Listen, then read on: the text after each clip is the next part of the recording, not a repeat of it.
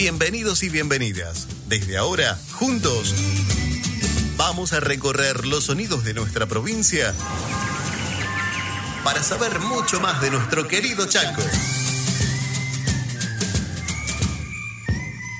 Vamos a continuar aprendiendo desde casa de manera muy divertida y para todos los niveles educativos. Quédate acá. Ya suena L en tu radio.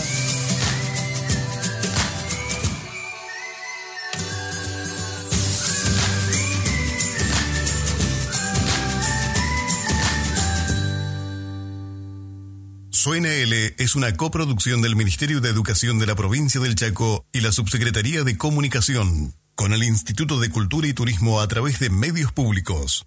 Chaco, Gobierno de Todos.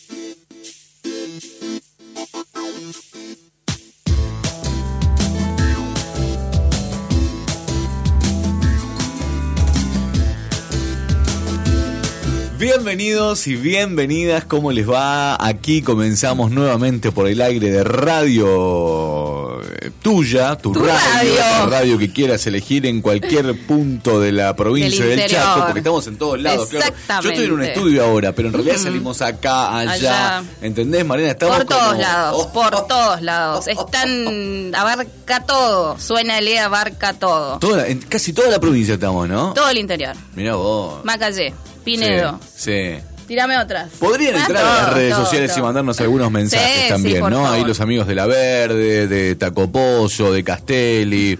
Eh, en las redes sociales que son Tenemos YouTube, Sí. tenemos Facebook, tenemos Instagram y Sí. tenemos también Spotify. Nos encontrás como arroba suena L. ¿Cómo estás, Ariel? todo bien, ¿cómo anda usted? Arrancamos Todo- así de todo- una. De, una, hay que arrancar de una, sí. Estamos Todo bien. Hace una hora y media estamos en reunión de producción. Ya nos saludamos al aire. Sí, Viste que la es gente como dice, que sí, ¿será que estábamos vieron acá recién? nomás, sí, o como que... Pero bueno, no. Saludamos a toda la gente, bienvenidos, bienvenidas. De esta manera ya arrancamos nosotros. Arrancamos Ley con un equipo completo el día de hoy. Estamos todos y todas. Eh, Nadia Bosch es la coordinadora general. Guillermina Capitanich es nuestra directora. Marcelo Dicio y Nair Carballo se encargan de las voces en off, mientras que Marcelo edita los contenidos. Por el otro lado, Nair continúa en la producción de estos contenidos o de los que en realidad hacen Andy Gamarra, Gabriela Ramírez, Lorelei Pértile y Paola Piana, que son nuestros contenidistas. Y el la otra parte del equipo de producción también está integrado por Flora Obregón y el gran Elian Cordi. Que es Mi nuestro nombre, amuleto. El, el amuleto, sí, sí, sí, el amuleto de la suerte.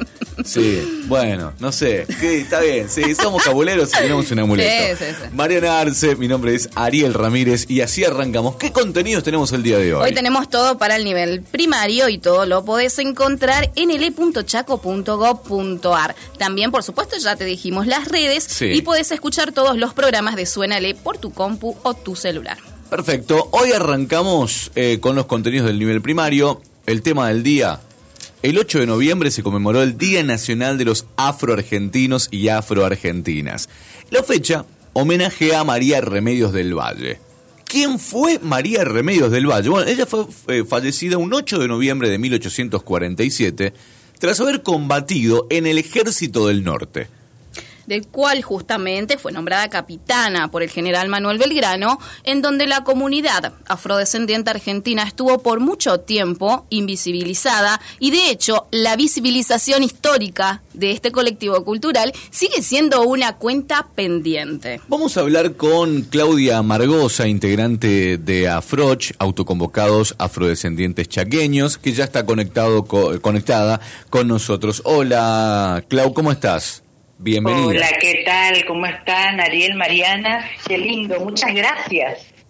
¿Qué tal? Seguramente vos no vas a poder aportar muchísimo más para saber quién fue María Remedios del Valle y otros y otras afrodescendientes también, que fueron justamente protagonistas de nuestra historia. Así es, así es. Eh, lindo el, el inicio sobre María Remedios, ¿no? Nuestra heroína afroargentina, eh, tan negada, oculta. Fíjense ustedes que mujer negra y pobre. ¿Cómo la íbamos a encontrar en los libros de historia? Imposible. Totalmente. Por lo menos no en los que leíamos nosotros cuando éramos un poco más peques. Ahora esto ha cambiado, afortunadamente. Se está trabajando para visibilizar a, a, estas personas o a estas heroínas, como vos acabas de decir. Pero en nuestra época no sabíamos nada de esto, corazón. Así es, así es. Eh, estamos iniciando, estamos iniciando porque el Estado fue quien sistemáticamente con un modelo este, hegemónico y de supremacía blanca, ¿no? Pensándose y sintiéndose europeos, eh, claro, teníamos que, eh, desaparecer o simplemente ser el tapete. Así que ahora, en estos tiempos en donde se pretenden modificar todas esas prácticas que son violentas, ¿no es cierto?, que son básicamente racistas desde nuestra mirada, eh, estamos en vinculación con el Estado para dar vuelta esto de lo que fueron responsables. Así que estamos en ese trabajito de contarle a los las estudiantes eh, quién era María Remedios del Valle, acercarla eh, a, a, sus cabecitas, que la conozcan. Bueno, ¿quién era? A ver, contanos un poco, ¿quién era María Remedios? María Remedios era una afroargentina eh, que empezó a um, estar ahí en los ejércitos o ayudando por lo menos desde la invasión inglesa. O sea, los primeros registros que tenemos sobre ella, eh, registros, registros históricos, ¿no es cierto?, datan del 1810. Ahí ella, junto a su familia, su marido,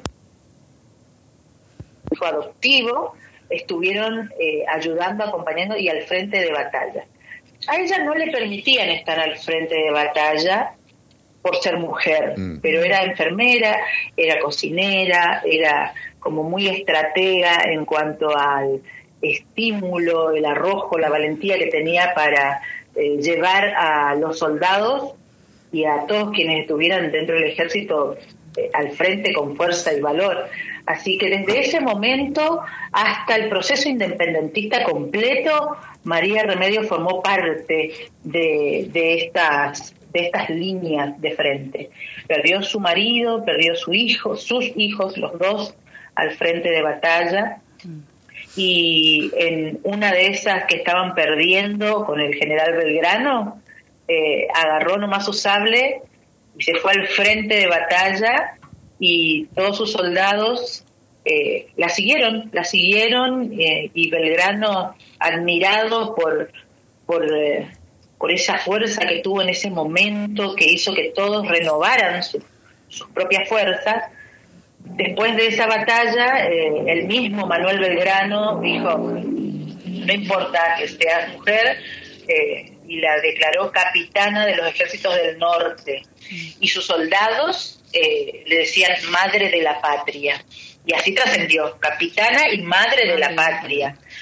Eh, hay mucho por contar sobre María mm. Remedios. Es fascinante su biografía eh, y lo que es más fascinante aún es que en la actualidad nosotros tenemos muchas eh, muchas Marías Remedios alrededor de nosotras, de nosotros. Tenemos un, un, un sinfín de liderazas que vienen llevando adelante la visibilización de esta historia negada y oculta y en esta en estos nuevos tiempos eh, como que estamos posicionándonos ya más en vinculación con el Estado como les decía al principio eh, no es un camino fácil no es un camino fácil porque nada está pensado y armado eh, en función de nuestra existencia entonces son muchas barreras las que hay que cruzar, que hay que atravesar, que hay que sentarse a negociar. Y cuando uno no tiene ese conocimiento desde chico en la cabeza, cuesta comprender algunos patrones mm. eh, contra los que luchamos. O sea, Argentina no se reconoce racista ni de casualidad. Y tenemos un racismo estructural y sistemático importante que si no lo podemos detectar primero, no podemos trabajar en contra de ese racismo estructural, ¿se entiende? Sí. Entonces, eh, nosotros con Afroch formamos parte de una red federal que se llama Red Federal de Afroargentinos y Afroargentinas del Tronco Colonial. Porque cuando le pusimos ese nombre, cuando lo pensamos mucho, eh, era necesario poner ese nombre para que la gente, en esto que yo te estoy diciendo, que no lo sabían desde chico, que no lo estudiaron en la escuela, que no lo escucharon eh, en los actos, eh, cuando pones tronco colonial es como que uno dice, epa, pero yo creí que en Argentina no hubo esclavización, yo creí que en Argentina no hay negros, yo creí que acá no había afrodescendientes. Es como, así es como un, ¿viste? Le das derecho a la memoria e instalás la existencia de nuestros ancestros y de nuestras ancestras desde esa época. Así que fue estratégico ponerle ese nombre a la red que tiene varias provincias trabajando ahí para poder hacer lo que hacemos aquí en Chaco, en cada una de las provincias. Claudia, ¿y cómo justamente se conmemora esta fecha acá? ¿Y qué actividades organizan para visibilizar la cultura afro? Mira, eh, desde la red, con Afroch, desde la red, hicimos eh, una maratón de 48 horas de la Red Federal de Afroargentinos del Tronco Colonial. Siete y ocho. Hicimos muchísimas charlas, eh, muchísimos eh, aportes, eh, conversatorios, talleres, compartimos trabajos hechos, o sea, ahí, en esas 48 horas, pusimos a disposición de la población argentina y de Chaco el material que se viene trabajando hace muchísimos años. las repercusiones fueron maravillosas, los comentarios de la gente maravillosos. Todavía, al día de hoy, hay gente que no sabe que hay afroargentinos y afroargentinas. Eh, ahí mostramos lo que hacemos durante el año. Eh, estamos muy en vinculación y mm, quiero aclarar esto porque me parece importante. Chaco es como pionero en, en llevar adelante vinculaciones con los organismos estatales. A otras provincias le cuesta mucho llegar a educación, por ejemplo. Claro. Nosotros acá logramos esa vinculación con educación, con cultura, eh, cultura ahí con Secual puntualmente, que desde ahí hacemos las conexiones con el resto de los espacios culturales, eh, en el Ítalo Argentino, que es otro centro cultural donde estamos ahora también, el Museo del Hombre Chaqueño, eh, espérate que se me va el nombre, eh, donde está el coro Chelalatí. Eh, sí. Eh, bueno, ahí me va, ya me va a salir, ya me va a salir. Em, sí, ahí Casa de las Culturas, que son como lugares muy centrales, y de ahí nos vinculamos al interior eh, logramos llevar material para que la gente empiece a ver, ¿no? Son lugares en donde, qué sé yo, vos te vas al Museo del Hombre Chaqueño, estamos hablando de toda la cultura del Chaco y no está la afrodescendencia. Bueno, ahí estamos trabajando lindo, hoy que encima feliz cumpleaños porque es eh, el cumple del Museo del Hombre Chaqueño. Te iba a decir justamente eso, el Artigo de Costa está de, de, así es, de cumpleaños. Así que eh, vamos a estar participando y también nos vamos a sentar a elaborar material y así en cada uno de los espacios y así en educación. Eh, entonces, es muy, es muy duro lo que va sucediendo, cuesta, cuesta mucho pero eh, se va ablandando, nos encontramos con gente muy comprometida en cada uno de esos espacios que les estoy mencionando eh, y que nos ayudan a allanar el camino. ahora ya estamos en, en charlas y en en arreglos para, para ver cómo, así como la presencia indígena está clara, y firme dentro de lo que es todo el Instituto de Cultura. Estamos ahí en conversación con Mariela para que suceda lo mismo con afrodescendencia eh, y, y, estamos trabajando con Lichi Mendoza de la Subsecretaría de Interculturalidad y Plurilingüismo.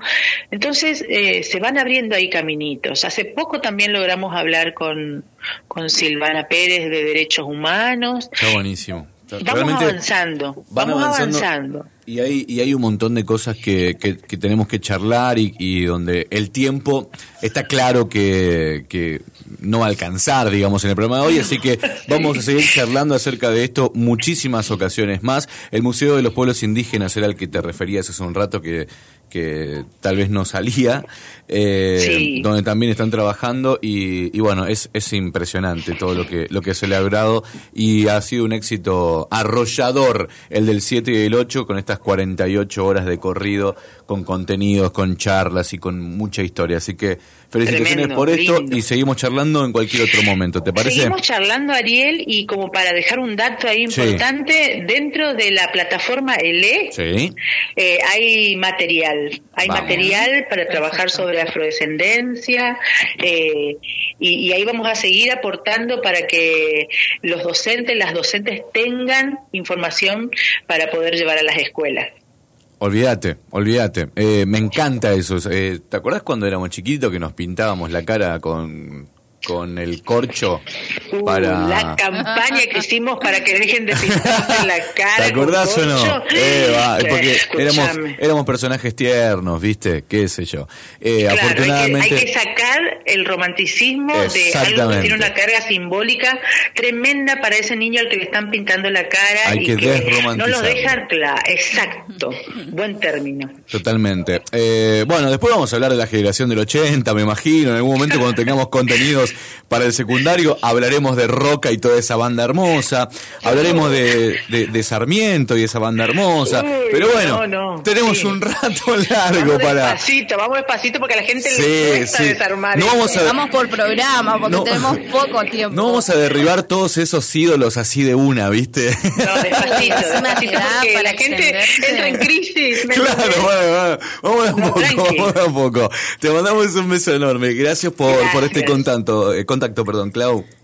Gracias, gracias a ustedes y ahí estamos para cuando quieran. Hasta luego, chao, chao. Genial, chao, Hacemos un recreo rápidamente. Vamos, a escuchar música. escuchamos. Tenemos recreo. Sí, sí, escuchamos el tema Somos Dos de Bomba Estéreo.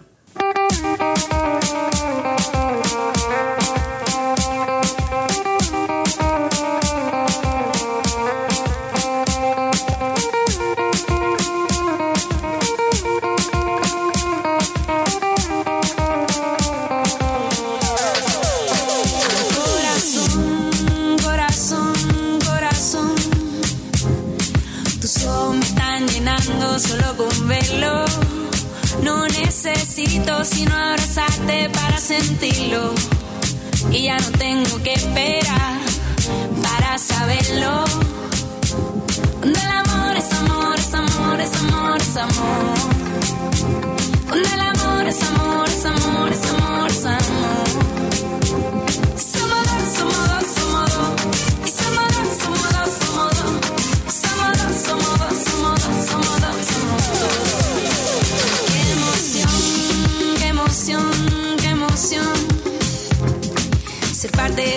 sonrisa y de tu alegría.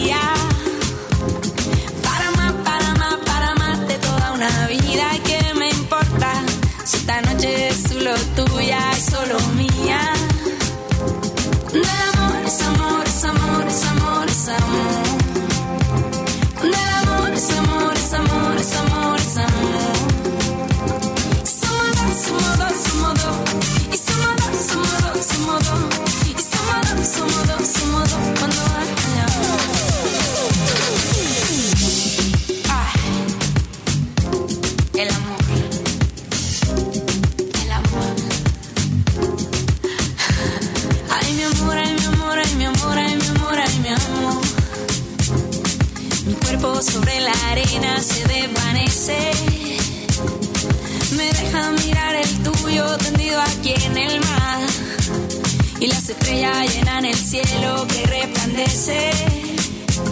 Cuando el amor es amor, es amor, es amor, es amor. Cuando el silencio se calla la boca y no pide perdón. Y cuando el alma se siente completa y te da la razón. Cuando tu cuerpo está conectado a tu corazón. Somos dos, somos dos, somos dos. Somos dos,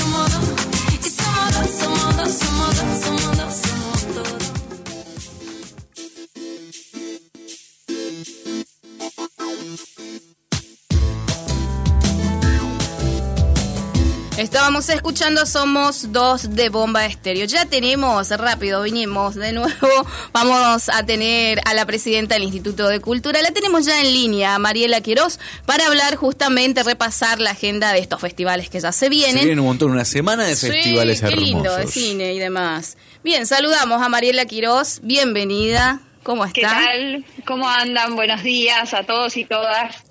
Muy bien, aquí estamos queriéndonos enterar acerca de esta semana de festivales, de estos días donde podemos ver acerca del el cine Lapacho, que ya nos tiene acostumbrados, este eh, latinoamericano, y también el de cine indígena. Contanos todo, Mariela. Sí, la verdad que estamos eh, muy contentos de poder llevar adelante estas dos ediciones de festivales que se vienen haciendo ya. Imagínense, el Festival La Pacho tiene 15 años de trayectoria y el Festival de Cine Indígena es el primer festival de estas características que se lleva adelante eh, en el país y para nosotros era muy importante poder sostenerlo y consolidarlo a través de plataformas digitales que son plataformas que van a venir para quedarse como una instancia más, más allá de que el año que viene podamos llevarlo adelante eh, a estos dos festivales eh, de manera presencial, era muy importante para nosotros poder trabajar una plataforma que, pueda ir posicionándose y que sea una herramienta más para visibilizar las producciones locales, las producciones regionales y más allá de eso también eh, que nos sirva hacia adelante para poder comercializar esa, esos proyectos audiovisuales. Hoy, el día jueves, vamos a estar lanzando, va estar arrancando este, este festival, el Festival de Cine Lapacho, que como les decía tiene 15 años de trayectoria eh, y características interesantes para eh, generar estos circuitos eh, dentro del sector audiovisual, circuitos que no solo quedan en la, en la provincia del Chaco, sino que trascienden también todas las fronteras. Totalmente. Y uno de los puntos positivos que nosotros le veíamos a, esta edición, en la cual la virtualidad es como la protagonista, es que en el ciclo de charlas eh, podemos tener a aquellos que tal vez en una situación normal no lo podríamos haber hecho. Es decir, podemos tener algunos invitados que merecen todo un costo y demás, y ahora con la virtualidad podemos tener a esos grandes referentes que nos pueden enseñar acerca del cine y todo desde casa, ¿no? Sí, y eso, eso tiene interesante también eh, esta instancia que si bien eh, en el marco de la pandemia nos ayudó y nos, nos invitó a repensar eh, estos eventos tan característicos y tan fuertes de manera presencial, también nos ayudó a ver esta instancia creativa y poder pensar que vamos a tener grandes referentes del sector audiovisual vinculados a la plataforma y como vos decías también eh, esta posibilidad que nos da de tener voces, eh, voces e incluso eh, proyectos audiovisuales que tal vez desde de otra manera era más difícil llegar a ellos. estos grandes referentes tienen y van vinculados a, trabajos en distintas líneas, porque algo fundamental que se agrega también en esta edición del Apacho son las capacitaciones eh, que están vinculadas a toda la instancia, a toda la cadena de valor dentro del sector audiovisual, y eso es recontra interesante. Por eso es importante que quienes estén interesados eh, en participar vayan ya inscribiéndose, porque son cupos limitados los de las charlas. De hecho, hay muchas de ellas que ya tienen sus cupos agotados. ¿Y a dónde podemos inscribirnos, Mariela? Eh, en cinechaco.gov.ar incluso eh, también eh, pensando en eso se pueden inscribir a través de Impulsar Cultura y a través de las páginas de el Instituto de Cultura y de, de CAT Chaco pueden inscribirse y al menos también pedir información. Muchísimas gracias. Eh, todo clarísimo nos quedó. Entonces, a partir del 12 al 14 de noviembre se va a realizar la edición del Festival Lapacho y del 15 al 16 el decimosegundo Festival de Cine eh, de Pueblos Indígenas, ambos con modalidad online y gratuita. Ingresa en cinechaco.com.ar para tener más información e inscripciones. Muchísimas gracias, Mariela. A ustedes, muchísimas gracias y por supuesto invitar a todos y todas eh, que puedan participar. La verdad que va a haber grandes producciones y para nosotros es fundamental poder posicionar y seguir posicionando eh, al sector audiovisual, a nuestros realizadores, eh, que la verdad que son maravillosos y muy creativos. Basta de la americanización o la gringolandianización de, de los contenidos que estamos viendo en pandemia. Dejemos un rato Netflix de lado y empecemos empecemos a ver estas cosas que realmente están buenísimas y es un gran plan para estos días. Así que eh, felicitaciones por, por mantener esto que realmente hace muy bien a la cultura de estas partes del país. Bueno, muchísimas gracias a ustedes y bueno, encantada de participar. Creo que es la primera vez que participo. Me tienen que invitar más seguido. Sí, por supuesto, vamos a tener tiempo. Totalmente. Muchas gracias, Mariela. Un beso grande. Un beso. Chao, Mariela, muchísimas gracias. Ella es la presidenta del Instituto de Cultura de la provincia de Chaco. Así es. Toda esta info también lo encontrás en cultura.chaco.gov.ar y en las redes sociales de DECAD, que es el Departamento de Cine, Audiovisuales y Arte Digitales del Instituto de Cultura del Chaco, Ariel. Me encantó, ¿no? Vamos a instalar ahí entonces. Vamos a, vamos a verlo. Por supuesto a mí me llama poderosamente la atención todos los años, todos los años estoy prendido a, a estas expresiones. Además, atención, porque estudiantes de, de, diferentes lugares también trabajan en esto.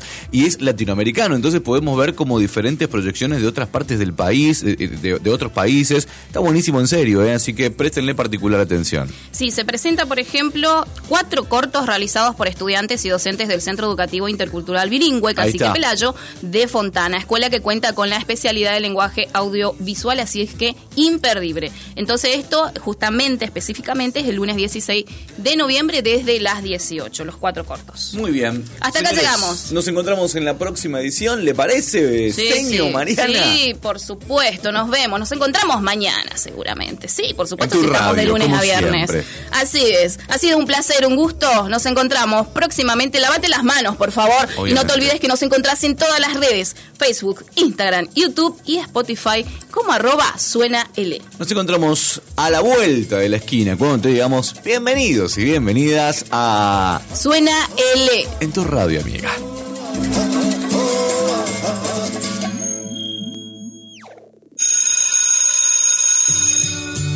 Por hoy se nos acabó el tiempo. Mañana continuamos con mucho más. Estate atento a cuando te digamos que ya suena L en tu radio. Suena L es una coproducción del Ministerio de Educación de la provincia del Chaco y la Subsecretaría de Comunicación, con el Instituto de Cultura y Turismo a través de medios públicos. Chaco, Gobierno de Todos.